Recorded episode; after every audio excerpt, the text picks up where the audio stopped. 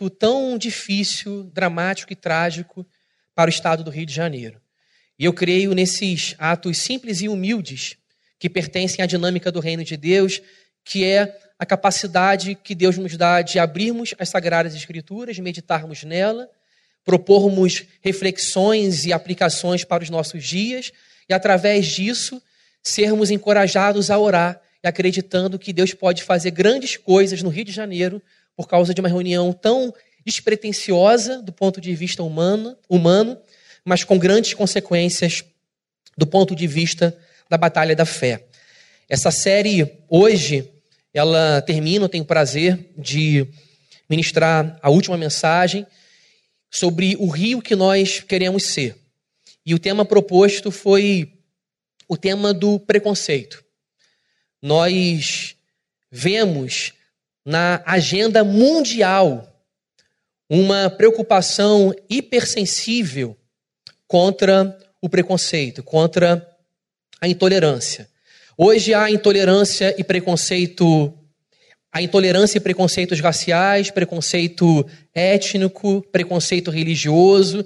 Nós temos visto um levante nos Estados Unidos de neonazistas, acreditando que podem falar e articular a liberdade de expressão, quando na verdade estão incitando a violência e o ódio. Nós temos o preconceito racial, o preconceito religioso, nós temos o preconceito porque alguém é pobre, nós temos o preconceito porque alguém é rico, nós temos preconceitos ao inverso, pobre do rico, rico do pobre. E esses preconceitos têm a capacidade de se retroalimentarem e de gerarem uma dinâmica e um ciclo irrefreável de ódio. Geralmente, pessoas feridas são pessoas também que se levantam para ferir. E aqueles que são feridos, por sua vez, continuam esse, continuam esse ciclo esse ciclo insano querendo retribuir. E hoje em dia, até intolerância contra os intolerantes, ou intolerância contra os supostos intolerantes. Basta você simplesmente ter um credo e ter uma fala e um enunciado lúcido do que você crê, e você já é dito como uma pessoa intolerante simplesmente porque diz o que acredita. Ou seja, a intolerância simplesmente de você dizer o que você crê. Existe hoje uma criminalização também da própria opinião. Isso também é muito perigoso. Isso levou o teólogo canadense a chamar esse movimento de intolerância dos tolerantes. Os intolerantes dos nossos, os tolerantes dos nossos dias, eles são muito, mas muito mesmo intolerantes. Eu quero meditar com você no Evangelho de João, capítulo 4, propor pequenas reflexões a partir do contexto de Samaria ou do contexto dos samaritanos. Esse texto todos conhecem, a passagem de Jesus pela cidade de Samaria. Diz assim, o versículo 3 do capítulo 4 de João: Deixou a Judéia, retirando-se outra vez para a Galiléia e era-lhe necessário atravessar a província de Samaria. Chegou, pois, a uma cidade samaritana chamada Sicar, perto das terras que Jacó dera a seu filho José. Estava ali a fonte de Jacó. Cansado da viagem, assentara-se Jesus junto à fonte por volta da hora sexta. Nisto veio uma mulher samaritana tirar água. Disse-lhe Jesus: Dá-me de beber pois seus discípulos tinham ido à cidade para comprar alimentos. Então lhe disse a mulher samaritana: Como sendo tu judeu, pedes de beber a mim, que sou mulher samaritana? Porque os judeus não se dão com os samaritanos. Até aqui, simplesmente. Bem, os samaritanos para nós conhecermos a origem desse povo, é importante nós sabermos de onde eles vieram para compreendermos o que se trata, então, o que esse texto está dizendo. Eu acho que o que sintetiza esse texto é o versículo que diz que os samaritanos e os judeus, eles não se davam bem. Jesus havia puxado um papo com a mulher samaritana. A, a Samaria, ela ficava no centro de Israel, e era necessário que os viajantes judeus que moravam na província da Galiléia passassem por essa região central, que era Samaria, para prestarem culto a Deus na Judéia, em Jerusalém.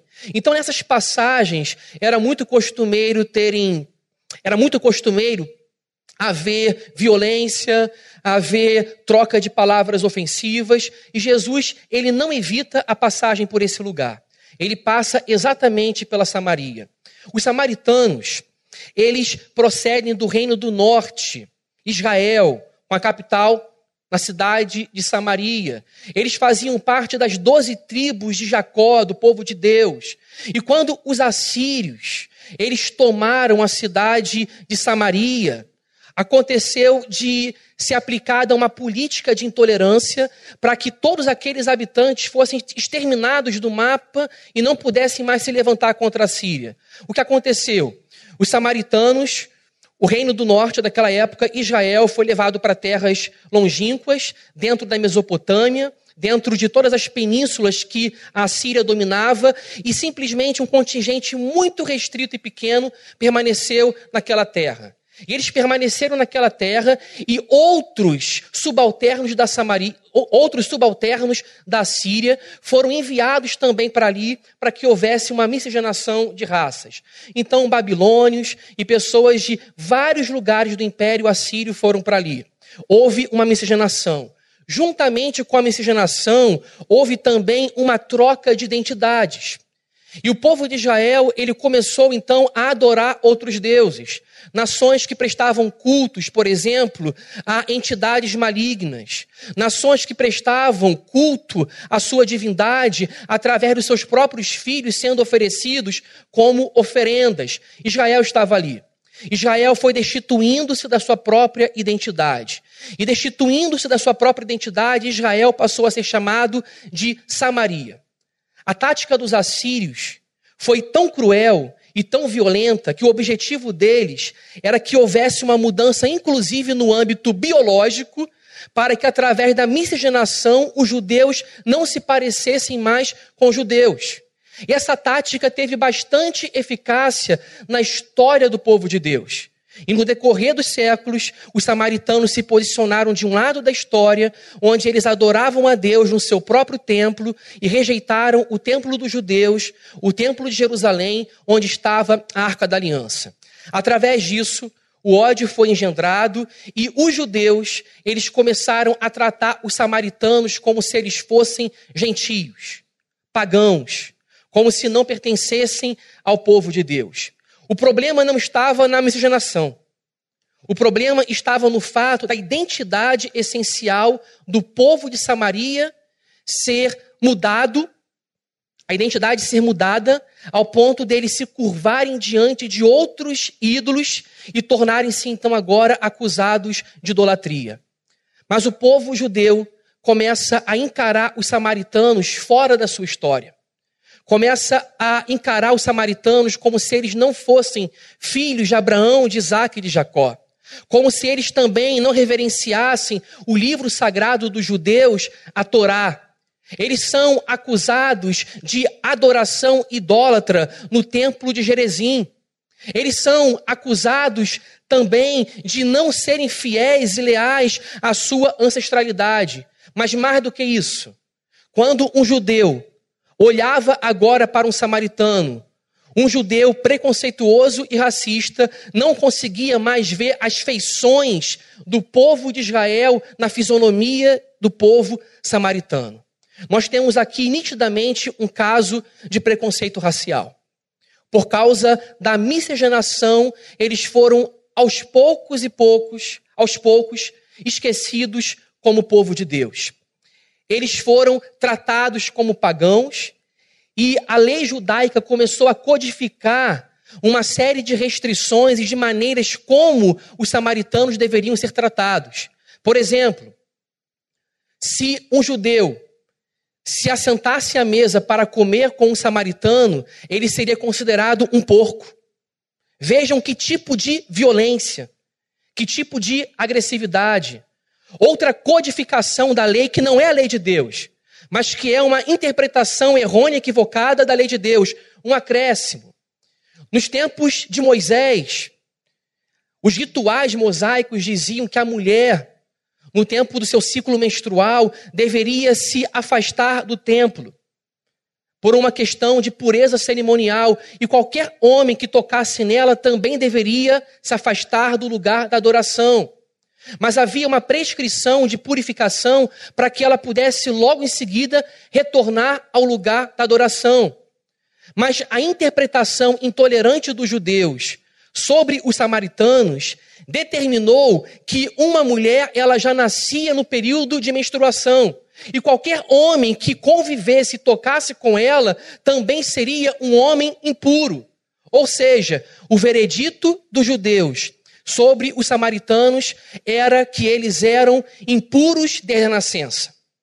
E não no sentido do pecado original, mas impuros no sentido ritual num sentido litúrgico, religioso. Ou seja, eles estavam fadados a jamais se converterem. Eles estavam fadados a jamais poderem ter um encontro pessoal com Deus.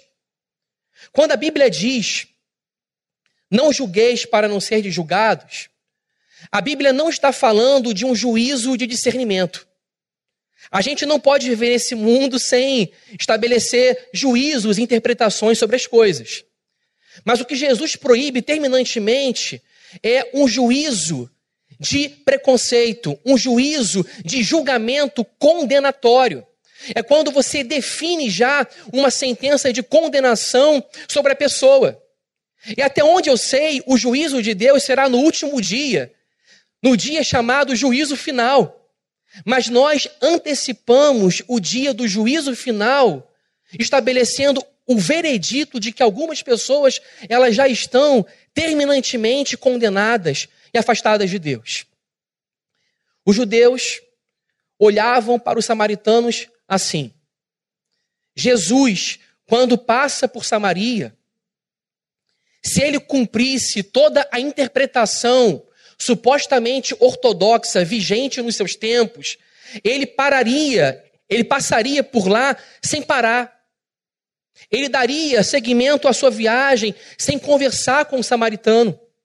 Mas Jesus, ele para, ele conversa com uma mulher de Samaria e ele pede de beber a essa mulher, ele pede um favor. E se porventura ele está pedindo de beber, significava o quê? Que ele precisaria receber a água através de um recipiente. E no veredito dos judeus, qualquer recipiente, qualquer balde, estaria contaminado e condenado pelo toque dos samaritanos. No entanto, Jesus, ao falar com essa mulher, ele logo a impressiona pelo fato de, sendo judeu, estava na sua fisionomia, estava na sua voz, estava na sua determinação de seguir viagem, em mostrar que ali era simplesmente um lugar de passagem, Estava evidente que ele era judeu. No entanto, aquela mulher que nunca tinha sido tratada com dignidade por homem nenhum na sua vida, ela estava sendo tratada com dignidade pelo, pela pessoa mais imprevisível, um judeu. E Jesus, ele era de fato um judeu. Ele era da tribo de Judá, descendente de Davi. Ele era um belemita. Ele não era do reino do norte de Israel, ele era do reino do sul, de Judá. No entanto, apesar da sua nacionalidade completamente definida, de ser considerado um judeu de puro sangue, ele para ao lado daquela que era considerada uma israelita de sangue impuro ou um judeu pagão. E ele pede um favor àquela mulher ele ultrapassa a barreira do preconceito, começando um diálogo. Começando um diálogo amistoso, amigável.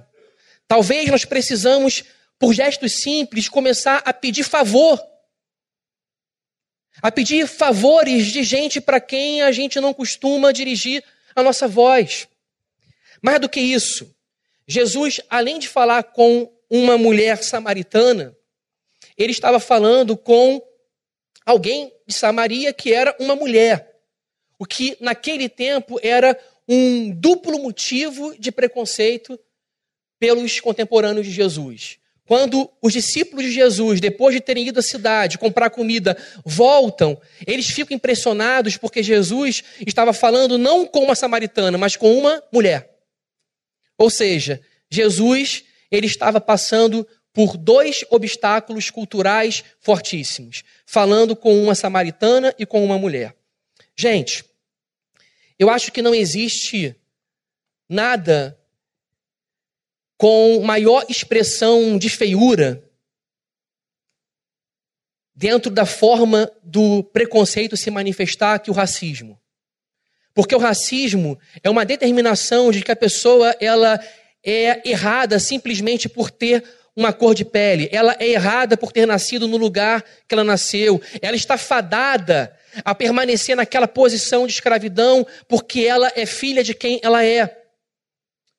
O nosso país foi o último país do mundo a abolir completamente a escravatura, a escravidão. Foram mais de 300 anos de escravidão.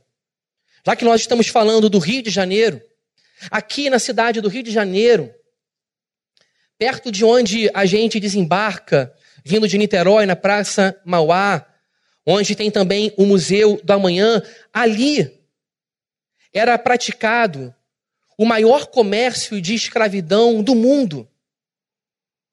Os negros eles vieram das colônias africanas para trabalharem nos engenhos de açúcar no Brasil e logo em pouco tempo o negócio dos negros, o negócio do tráfico negreiro se tornou mais lucrativo que o próprio engenho de açúcar.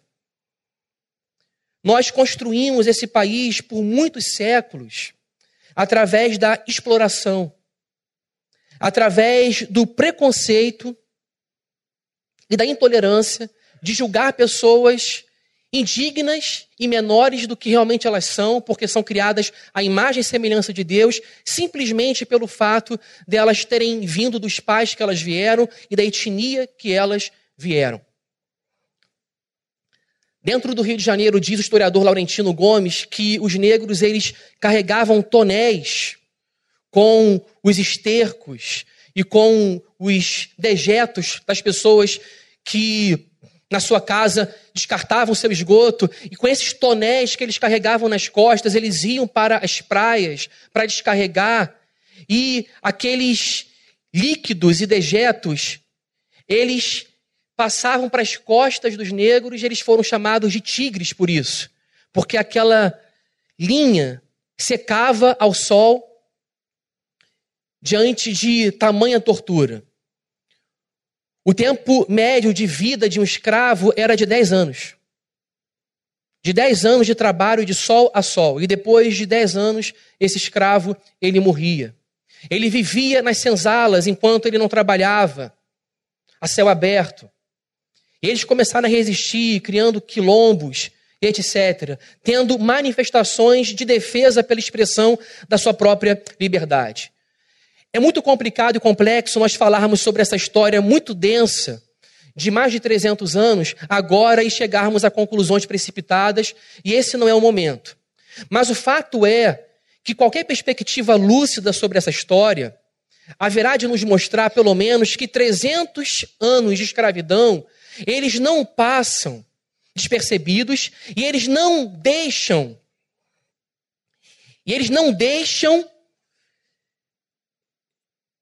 rastros na história. Não podemos dizer isso. Todo esse tempo de, tempo de escravidão deixa lastros na história e consequências que são permanentes até o dia de hoje. Não é à toa que na cidade do Rio de Janeiro nós cometemos e quando eu digo nós cometemos, porque eu estou me referindo a um pecado corporativo, a um pecado social, onde nós, como indivíduos, pecamos muitas vezes, não por nossa ação, mas por nossa omissão, por participarmos de uma teia social onde nós somos cúmplices. E hoje, na cidade do Rio de Janeiro, nós vivemos um genocídio de gente negra, pobre e jovem que morre à torta e à direito todos os dias. Eu era criança ainda, criado na igreja, quando eu ouvia piadas a respeito de negros. E a gente acha que o preconceito ele não existe. O preconceito ele é muito mais tácito, ele é muito disfarçado, ele não é tão evidente como na África do Sul, com a apartheid, não é tão evidente, por exemplo, como foi nos Estados Unidos nos tempos de Martin Luther King, mas existe uma complacência diária nossa com a permanência da situação que nós vivemos. Esse preconceito racial existe. E eu falo sobre isso por dois motivos. Pelo motivo disso ser uma realidade sobre o Rio de Janeiro, primeiro, e pelo motivo de eu encontrar nas, sagra nas Sagradas Escrituras, nesse texto, uma base bíblica para falar de Jesus passando por cima de preconceito racial. Outro preconceito sobre o qual Jesus ele passa por cima é o preconceito contra a mulher. Jesus ele fala naturalmente, com dignidade, com a mulher de Samaria, para o espanto dos seus discípulos. Os discípulos que foram preconceituosos, inclusive com o fato das crianças aproximarem-se de Jesus. Jesus fala com essa mulher: Nós vivemos a consequência, ainda na história, de milhares de anos do silêncio feminino. E esse não é um discurso feminista, nem é, nem é um discurso machista, nem é um discurso ideológico, nem para a direita, nem para a esquerda. Eu sou cristão. E como cristão, eu creio que o nosso discurso, ele não pode ser cooptado, por, não pode ser cooptado pelas ideologias. Como cristão, acredito que o nosso discurso, ele deve ser direcionado pela profecia, pela revelação de Deus, pelo evangelho. O que nós vemos é um silêncio ainda na história muito grande. Uma opressão que, pela graça de Deus, nós temos visto avanços sociais desconvertendo algumas direções que nós estávamos seguindo durante muitíssimos anos.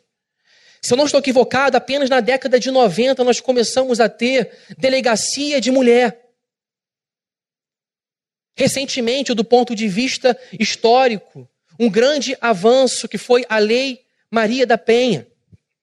Jesus de Nazaré, ele olhava para todas as pessoas, não a partir das suas etnias. Ele não olhava para a descaracterização de um judeu por causa da miscigenação. Isso não era problema para ele. O problema era a idolatria. O problema era o templo de Jerezim. O problema era adorar outros deuses. Jesus, ele nunca mostrou nenhum lugar do mundo onde a graça de Deus não fosse possível de nascer. Nenhum lugar do mundo. Todo o lugar sobre o qual a graça de Deus nasce, pode haver transformação de vida, pode ter transformação de quadros sociais. Nós podemos viver numa sociedade menos preconceituosa.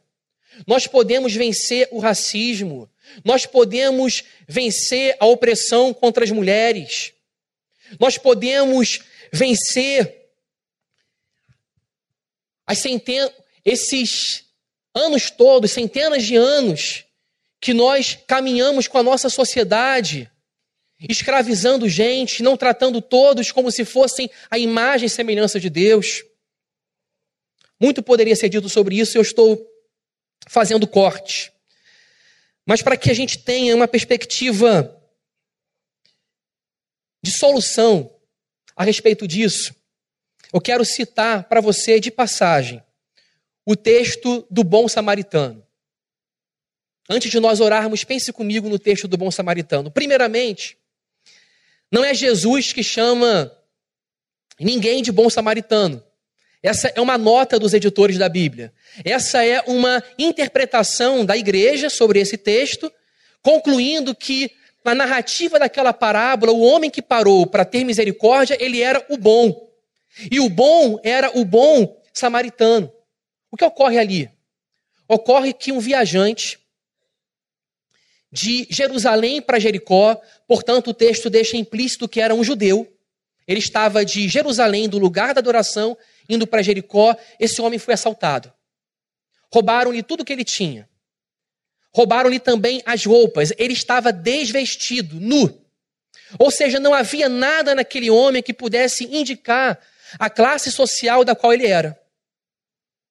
Nas caravanas, pelos desertos, e na cidade de Samaria, que era na região central, e também de Jerusalém para Jericó, havia caravanas que se enxergavam mutuamente, além que se, que se, que se enxergavam mutuamente através do horizonte.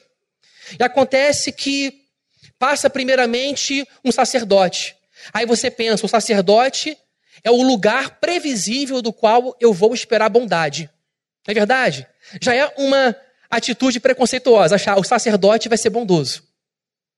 Ele pertencia à aristocracia religiosa, ao clero, e nós pensamos que simplesmente por ele ter pedigree religioso, ele vai ser misericordioso. Mas pedigree religioso não salva ninguém do preconceito. Não salva ninguém do ódio.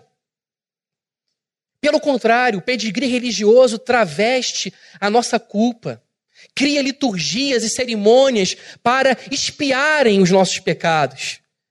E pensa-se o seguinte: o sacerdote, ele vai ser misericordioso. O pastor, o padre, o rabino, o rabi, ou rabino, eles vão ser misericordiosos. Depois vem um levita. O levita, ele era subalterno do sacerdote. Ele ainda conseguia enxergar através do horizonte a caravana do sacerdote à sua frente. Mas o seu chefe não parou. Se o seu chefe não parou, por que ele iria parar? Ele tinha razão de se juntar àquele pecado social, aquele corporativismo e dizer: o sacerdote não parou, eu que sou levita, que sou do clero menor, eu também não irei parar. E ele deu um passo ao largo também. E foi direto. E aí então vem um samaritano. E o samaritano, ele para para ajudar o viajante judeu que ele não reconhece como judeu porque ele estava nu, dado como morto. E o samaritano, ele providencia óleo e vinho para as feridas, faz as ataduras, ele gasta o seu tempo porque ele dorme na hospedagem onde ele colocou o samaritano, ou seja, ele atrasa a sua viagem e ele providencia despesas para acertar as contas quando no dia seguinte ele iria embora. O sacerdote, ele não parou por alguns motivos que eu consigo ver. O primeiro motivo é que o homem assaltado, ele estava sem roupas. Você não sabia se ele era do clero, se ele era rico, se ele era da aristocracia. Não sabia nem se ele era um viajante ao caminho, a caminho do templo de Jerusalém para dar oferta, porque se ele tinha oferta, a oferta tinha sido roubada. Não tinha nada para identificá-lo. Outro motivo pelo qual o sacerdote não parou é porque aquele homem estava com aparência de morto. E se porventura ele tocasse no defunto, ele teria que gastar dinheiro e perder tempo com cerimônias religiosas de purificação. Então ele coloca-se sobre a sua religião para se justificar e dizer: não, eu tenho motivos para não parar. Eu preciso adorar a Deus. E a adoração a Deus custa o valor de uma vida humana deixada para trás no caminho. Isso é muito sério. O levita copia o exemplo e não para. E o samaritano? Ele vê um homem nu e ele para. E a grande lição de parar diante de um homem nu, sem roupas, sem indumentárias que classificavam-no como pobre ou rico, como judeu ou como gentio, é que enxergando-o como um homem nu, ele está enxergando simplesmente o que, gente? Um ser humano. Ele está vendo simplesmente um homem criado à imagem e semelhança de Deus.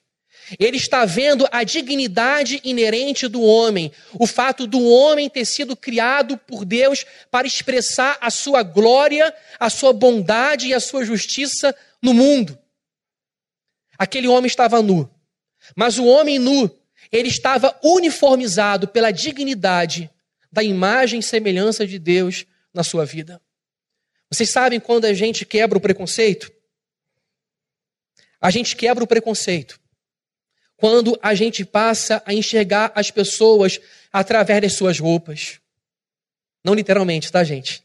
Mas através das suas roupas, através da sua classe social, através dos lugares que ela frequenta.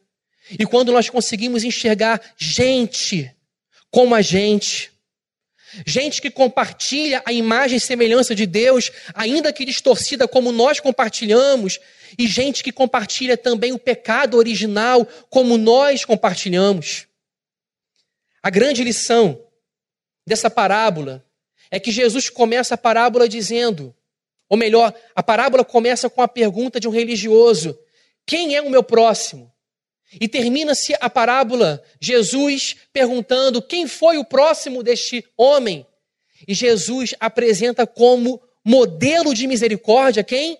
O objeto do racismo e do preconceito judeu. O modelo de misericórdia é um samaritano. O interessante na construção dessa parábola é que quando ela termina, Jesus pergunta: quem foi o próximo deste homem? E a resposta dos seus interlocutores religiosos não é o samaritano. Eles têm vergonha de dizer o samaritano. Eles dizem: quem usou de misericórdia para com o homem caído no caminho? Jesus de Nazaré, nosso mestre, ele pula por cima de todos os preconceitos raciais. E ele mostra que o modelo bíblico nas suas parábolas de misericórdia procede do homem de Samaria. E por quê? Porque não existe nenhum lugar do mundo onde a graça de Deus seja impossível. No Evangelho de Lucas também, Jesus cura dez homens, somente um volta para agradecer. E o evangelista Lucas faz questão de dizer que o que volta para agradecer era samaritano.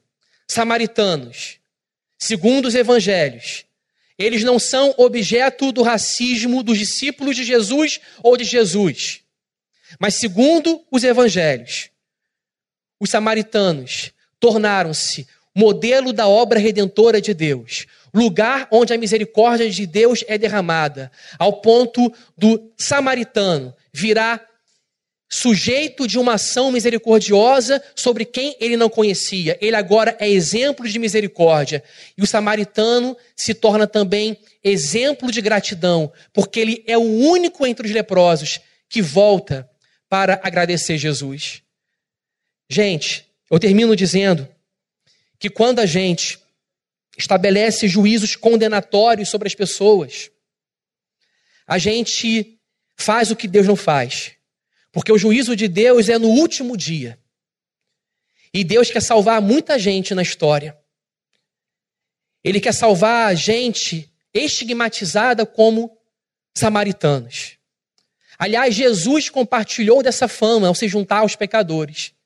Foi chamado de bebelão, de beberrão e comilão. E num surto de ódio dos judeus contra Jesus, Jesus foi chamado, sabe de quê? De samaritano endemoniado. Porque os samaritanos, eles não valiam nada para o povo judeu. Mas para Jesus, eles eram criados à sua imagem e semelhança.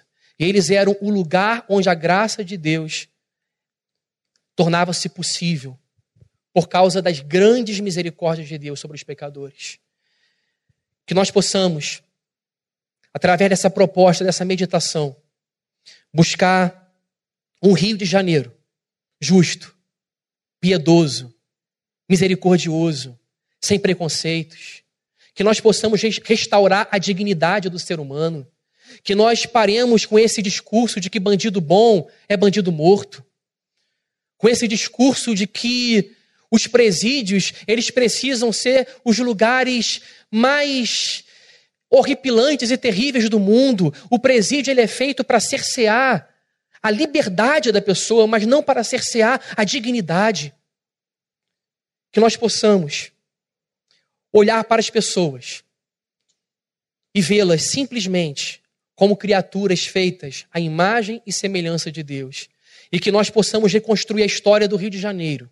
Depois de tantos anos de escravidão, depois de tantas dívidas históricas que ainda estão sendo pagas, contra pessoas que foram escravizadas, que nós possamos ser a nação cujo Deus é o Senhor, em nome de Jesus. Vamos ficar de pé. Vamos ter um tempo de oração pelo Rio de Janeiro. Nós temos alguns minutos para orarmos. Eu peço que você coloque o que te vier à mente nesse momento sobre o nosso país, particularmente sobre o Rio de Janeiro, pedindo a misericórdia, a intervenção divina. A intervenção divina sobre o nosso quadro social. Nosso Deus, nosso Pai. Nós te suplicamos, Senhor Jesus Cristo,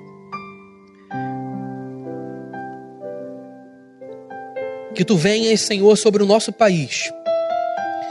Que tu venha sobre o Rio de Janeiro, Deus, que durante muitos anos foi capital da nossa república, Senhor, símbolo da nossa nação. Até hoje, Senhor Deus, o cartão postal do nosso país. O rio maravilhoso, tão lindo, tão belo, Senhor que tem sido, Senhor Deus, palco de tanto derramamento de sangue, de violências injustificadas. O rio, Senhor Deus, que banaliza a vida todos os dias, Senhor Deus. Nós passamos pelas ruas e já nos damos como familiarizados com a morte, com a violência, com o furto com o preconceito, com o fato de ter diferença, Deus, entre o asfalto, Senhor Deus, e a favela. Nos damos, Senhor Deus, familiarizados com o fato de ainda ter lugares na nossa nação onde não entra a Constituição do Brasil, favelas dominadas pelo tráfico, por poderes paralelos, por servidores do Estado que voltaram-se contra o próprio Estado e servem, Senhor, aos seus próprios interesses. Repreenda a maldade, a perversidade, a crueldade, Senhor. E que esta obra, Deus, comece pelo teu povo, pela tua igreja, Senhor. Que tu comeces a gerar metanoias, arrependimento no nosso coração, mudança de mente, Senhor. Que tu faças, Senhor, nós repensarmos nossa forma de andar, de viver, abandonarmos os nossos preconceitos, se não explícitos e confessos, mas preconceitos, Senhor Deus, que se dão através de nossa forma cúmplice, Senhor, e complacente de ver o mal e de não denunciá-lo. Senhor, livra-nos de qualquer tipo de preconceito, o religioso, o racial, o preconceito étnico, Senhor Deus o preconceito, Senhor Deus, contra gente criada à tua imagem e semelhança, que nós já as estigmatizamos como condenadas, como se elas não pudessem sair do seu estado de escravidão, Senhor, do pecado, para a vida, para a luz. Senhor, visita os nossos presídios, Senhor. Há servos de Deus que estão ali, que estão ali nos presídios e que ao invés de estarem dizendo que bandido bom é bandido morto, eles acreditam, Senhor Deus, que bandidos podem se converter a Ti, porque não há nenhum lugar onde a graça de Deus não seja possível, Senhor. Não depende de quem quer, nem de quem corre, mas depende do Senhor usar misericórdia. E nós te pedimos, Senhor, usa esses nossos irmãos que estão nos presídios pregando o teu evangelho, porque acreditam na regeneração do ser humano, acreditam no novo nascimento. E como igreja, nós também dizemos que nós acreditamos. Nós acreditamos, Senhor Deus, que não há impossíveis para aquele que crê, que os impossíveis dos homens são possíveis para Deus. Nós te pedimos, Senhor Deus, para que o Senhor abençoe nossas próximas eleições presidenciais, para que tu separes, Senhor Deus, Homens, Senhor Deus, comprometidos com a ética, com a moral, com o bem público, Senhor Deus. Homens que não serão exatamente do nosso povo, que não serão exatamente cristãos, mas Deus, homens que sejam comprometidos, Senhor Deus, com o bem público, Senhor, com a ética. O Senhor pode providenciar ética para pessoas que não professam fé em Jesus, porque o Senhor age sobre justos e sobre injustos. Senhor, toma o nosso país em todas as esferas, o poder executivo, o poder legislativo, Senhor, o poder judiciário. Senhor, toma os policiais do Rio de Janeiro que estão sendo assassinados, mortos à torta e à direito, Senhor. Por favor, restaura a dignidade, a reputação, a ética da nossa polícia. Em nome de Jesus, repreenda o mal que graça entre os traficantes.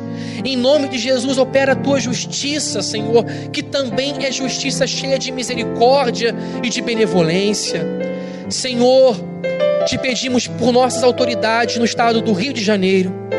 E te pedimos, Senhor Deus, que o Senhor possa repreendê-los e disciplinar-lhes, Senhor Deus, no coração, no fundo para que não seja permitido, Senhor, que o funcionário público não receba o seu salário. Não seja permitido que o aposentado, Senhor Deus, não tenha a honra de viver a sua velhice, Senhor Deus, com dignidade. Os nossos policiais que não receberam ainda o décimo terceiro, Senhor, muda esse quadro.